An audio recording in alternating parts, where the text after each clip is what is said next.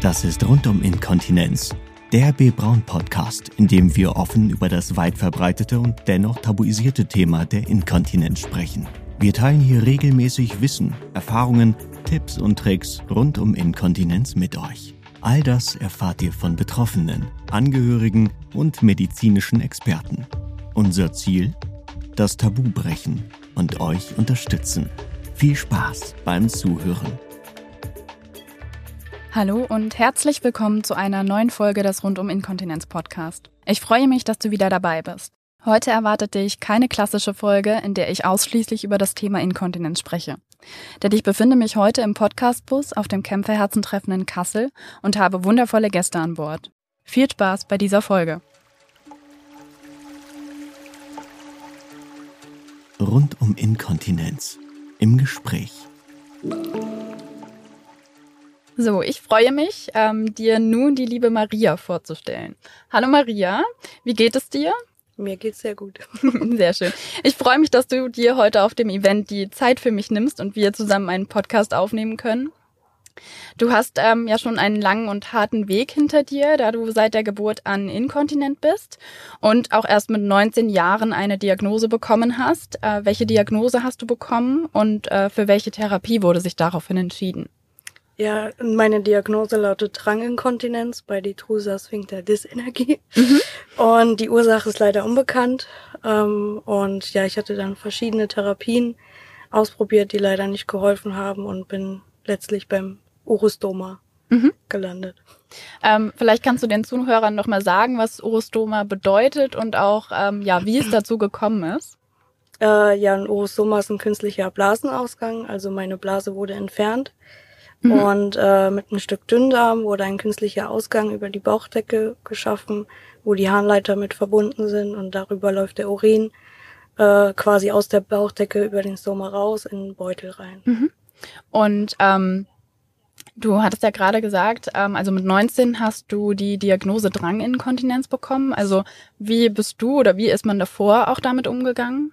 Ja, also vorher war es sehr, sehr schwierig, weil keiner so richtig wusste, was das Problem ist und da auch äh, ja die Jahre irgendwann ins Land gingen, äh, wurde es dann auch viel auf die Psyche geschoben ja. und äh, ja war auch viel Stillstand in der Zeit und mhm. äh, ja durch Zufall kam ich dann auf eine Neurourologin und die konnte dann die Diagnose feststellen und äh, ja hat dann weitere Untersuchungen gemacht und weitere Th Therapien, die ich ausprobiert habe. Mhm. Ja. Ähm, magst du vielleicht noch mal ein bisschen erzählen, also welche Therapien ähm, ihr da vielleicht beispielhaft auch versucht habt? Ja, ähm, zweimal Botox habe ich bekommen mhm. in die Harnblase, also was man ja normalerweise bei Falten ja. bekommt, habe ich in die Harnblase bekommen und musste mich zusätzlich äh, kathetern, weil mhm. dadurch ja die Blase ein bisschen gelähmt war quasi. Ja. Und ähm, ja, das hat aber nicht so ganz bei mir funktioniert. Das soll eigentlich ein Jahr halten, mindestens, mhm. und dann muss das aufgefrischt werden ja, dann bei mir waren das nur so drei, mhm. vier Monate und das war halt zu kurz. Äh, ich hatte das zweite Mal nochmal bekommen mit einer höheren Dosis, aber da war das gleiche Problem. Mhm. Und dann hatte ich nochmal äh, Blasenschrittmacher bekommen, wie ein Herzschrittmacher nur für die Blase, ja. die die Nerven so ein bisschen äh, stimulieren sollten. Da hatte ich nochmal so ein extra Gerät, wo die Ärzte das alles einstellen konnten, wie viel Ampere und so. Mhm. Da hatte ich auch mal so ein leichtes Kribbeln gespürt, wenn ich auf Toilette war. Das hat aber gar nicht geholfen. Mhm. Und ja, die Klinik wusste dann auch nicht mehr so weiter, was sie machen können, weil ja auch die Ursache unklar war. Mhm. Und ähm, ja, dann war noch mal viel Zeit dazwischen und dann hatte ich noch mal über eine andere Klinik ähm, eine vergrößerte Blase bekommen. Das mhm. nennt sich Augmentation mit Darmteilen, mhm. auch Dünndarm. Mhm. Und die wurde halt vergrößert, dass die Blase mehr Urin auffassen kann.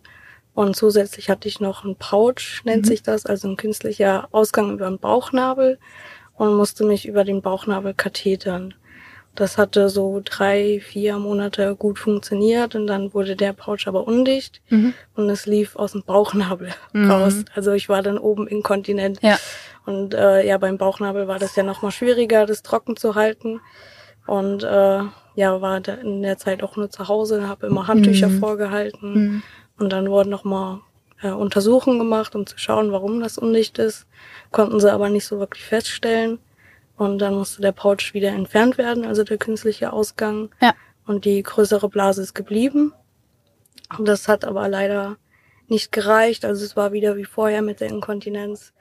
Ja, und die mussten dann auch nicht mehr weiter. ähm, ja, und dann war wieder Pause und durch die ganzen OPs hatte ich Bauchwandbrüche, dann musste mhm. ich wieder operiert werden. Und der Arzt hat mir einen Urologe empfohlen, mhm. wo ich jetzt auch bin.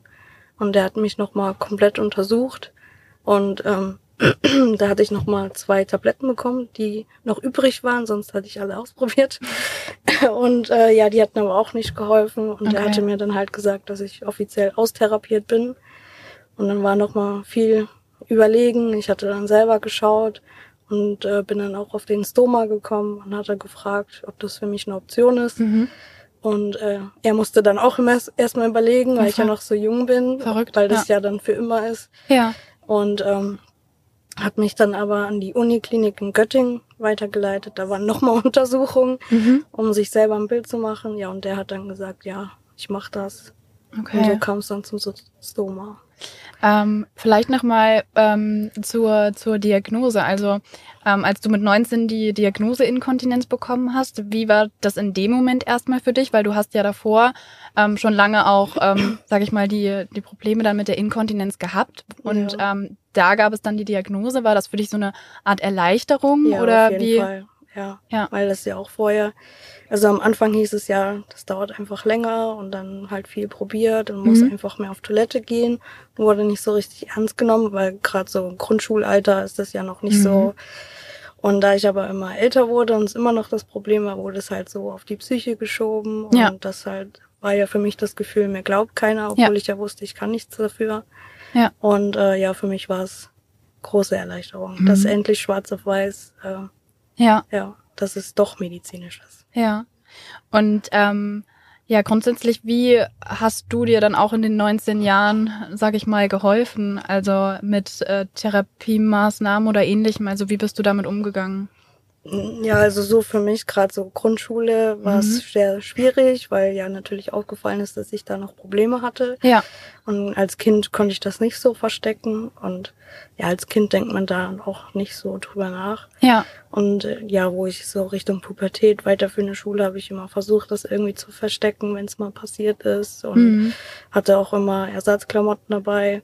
Ja. Und ja, die Lehrer wussten das, dass ich immer auf Toilette konnte während dem Unterricht, was normalerweise nicht so ja. erlaubt war. Ja. Und ähm, ja, das so halt und ja, für die Nacht, für die Nacht habe ich Windeln getragen mhm. und tagsüber Einlagen, um das halt noch mal so ein bisschen aufzufangen. Ja. Aber es war schwierig. Ja, ja. glaube ich, glaube ich. Hast du dich ähm, engen Freunden anvertraut oder wie war das dann in der, in der Schulzeit für dich oder war das eher dann wirklich, Lehrer waren eingeweiht, aber sonst niemand? Ja, also es gab einen in meiner Klasse auf der weiterführenden Schule, die wusste das, aber nicht so genau und ich ja. habe auch nicht wirklich darüber geredet. Ja. Und äh, ja, jetzt meine beste Freundin, auch schon 13, 14 Jahre befreundet. Ja, ähm, ja der habe ich das gesagt und mit ihr rede ich auch mittlerweile offen darüber ja. und die weiß alles und auch mit der Inkontinenz vorher ist sie ja. offen damit umgegangen, wenn es auch um Übernachtung ging oder so. Ja. Das war für sie kein Problem. Das war nochmal eine Erleichterung. Ja, das glaube ich. Und ähm, wenn wir jetzt über die Entscheidung und auch, ähm, du hast ja sehr viel Eigeninitiative im Endeffekt gezeigt, um dann jetzt auch einen Urostoma zu bekommen. Ähm, wie war das aber für dich? Weil das bedeutet ja dann auch, dass die ähm, Blase entnommen wurde, oder? Mhm.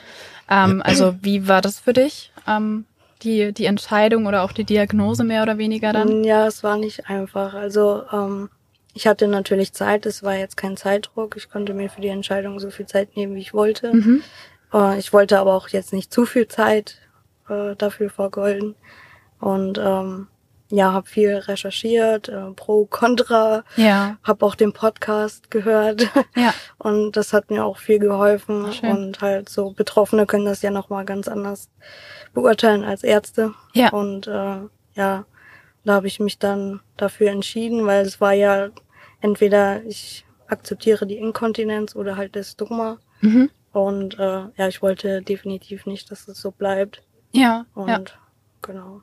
Bist du ähm, im Internet auch auf äh, Selbsthilfegruppen gestoßen und hast dich darüber informiert oder auf Social Media an Facebook-Gruppen oder ähnlichem? Ja, ich bin also bei Facebook ist ein Forum für, speziell für äh, Urostoma und nochmal allgemein Stoma. Ja. Und äh, bei mir ging es ja um Urostoma. Und da habe ich auch gefragt, ähm, ja, was die meinen, kann man damit gut leben? Und weil es ja die Entscheidung auch für immer war, ist ja nicht mehr rückgängig. Ähm, und äh, ja, die hat mich bestärkt, ich soll das machen, man kann sehr gut damit leben. Mhm.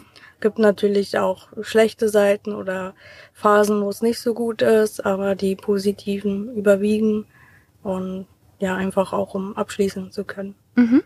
Ja. Und äh, wie würdest du sagen, hat sich dein Leben ähm, mit dem Urostoma verändert?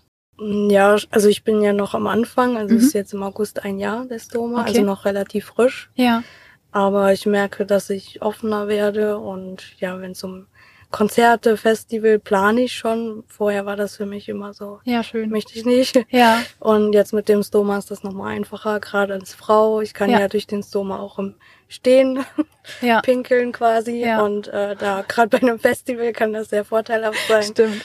Und ja, fange an zu planen, was ich vorher halt nicht gemacht habe mhm. und gehe mehr raus. Und natürlich gibt's noch Momente, wo es ein bisschen schwierig ist, da es noch sehr frisch ist, aber ja, ja. Äh, bin auf einem guten Weg.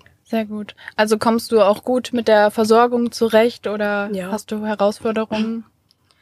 Nee, also da war von Anfang an eigentlich in der Klinik hatten die Stomatherapeuten mir das gezeigt, wie das funktioniert. Ja. Mit mir zusammen und äh, sind Schritt für Schritt das durchgegangen, was ich machen muss. Und das hat äh, ziemlich schnell funktioniert, ist auch nicht sehr schwer. Super. Und äh, ja, hab dann auch, also es ging dann ein halbes Jahr irgendwann rum und dann habe ich andere Systeme ausprobiert. Da gibt's ja einteilig und zweiteilig. Ja. ja. Bin jetzt ähm, auf einteilig umgestiegen, mhm. was auch klamottentechnisch für mich nochmal einfacher ist. Ja. Was auch fürs Gefühl jetzt nochmal schöner ist. Und ja. genau. Sehr gut. Ähm, was würdest du aus heutiger Sicht deinem jüngeren Ich mit auf den Weg geben? Hm. Ja, ich würde sagen, dass es genauso richtig war, was ich gemacht habe, dass ich weitergekämpft habe und an mein Ziel festgehalten habe und ja. auf manche Sachen nicht auf die Ärzte gehört ja. habe, also manche Sachen und weitergemacht habe und äh, es hat sich ja am Ende ausbezahlt. Ja, absolut.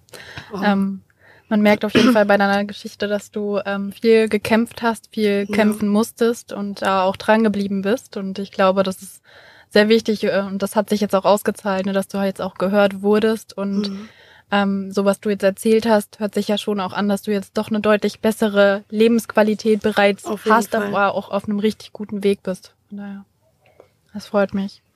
ähm, ich habe jetzt noch ein paar weitere Fragen ja. zu dir und deiner Persönlichkeit. Ähm, was bedeutet Glück für dich und in welchen Momenten bist du glücklich? Ja, also äh, Freundschaft, also meine beste Freundin ist für mich Glück mhm. jemanden zu haben, mit dem ich über alles reden kann und ja. auch offen reden kann, was ja am Anfang immer schwierig für mich war. Und äh, ja, das ist für mich auch Glück, dass ich da jemanden habe. Absolut. Und allgemein Familie auch und ja. Freundschaft und ja, in Anführungszeichen Gesundheit, sage ich mal. Aber ja. das ist halt jetzt, dass ich abschließen kann, dass endlich nach vorne gucken kann ja. und und für dich so eine praktikable Lösung auch Sicherheit und vorher ja. war das ja immer so ein großes Fragezeichen und genau. Wahrscheinlich auch mal, um auf Festivals zu genau. gehen. Ne? Sehr schön. Ähm, was sind deine Träume und Ziele im Leben? Gibt es da etwas, ähm, was du schon immer mal machen wolltest?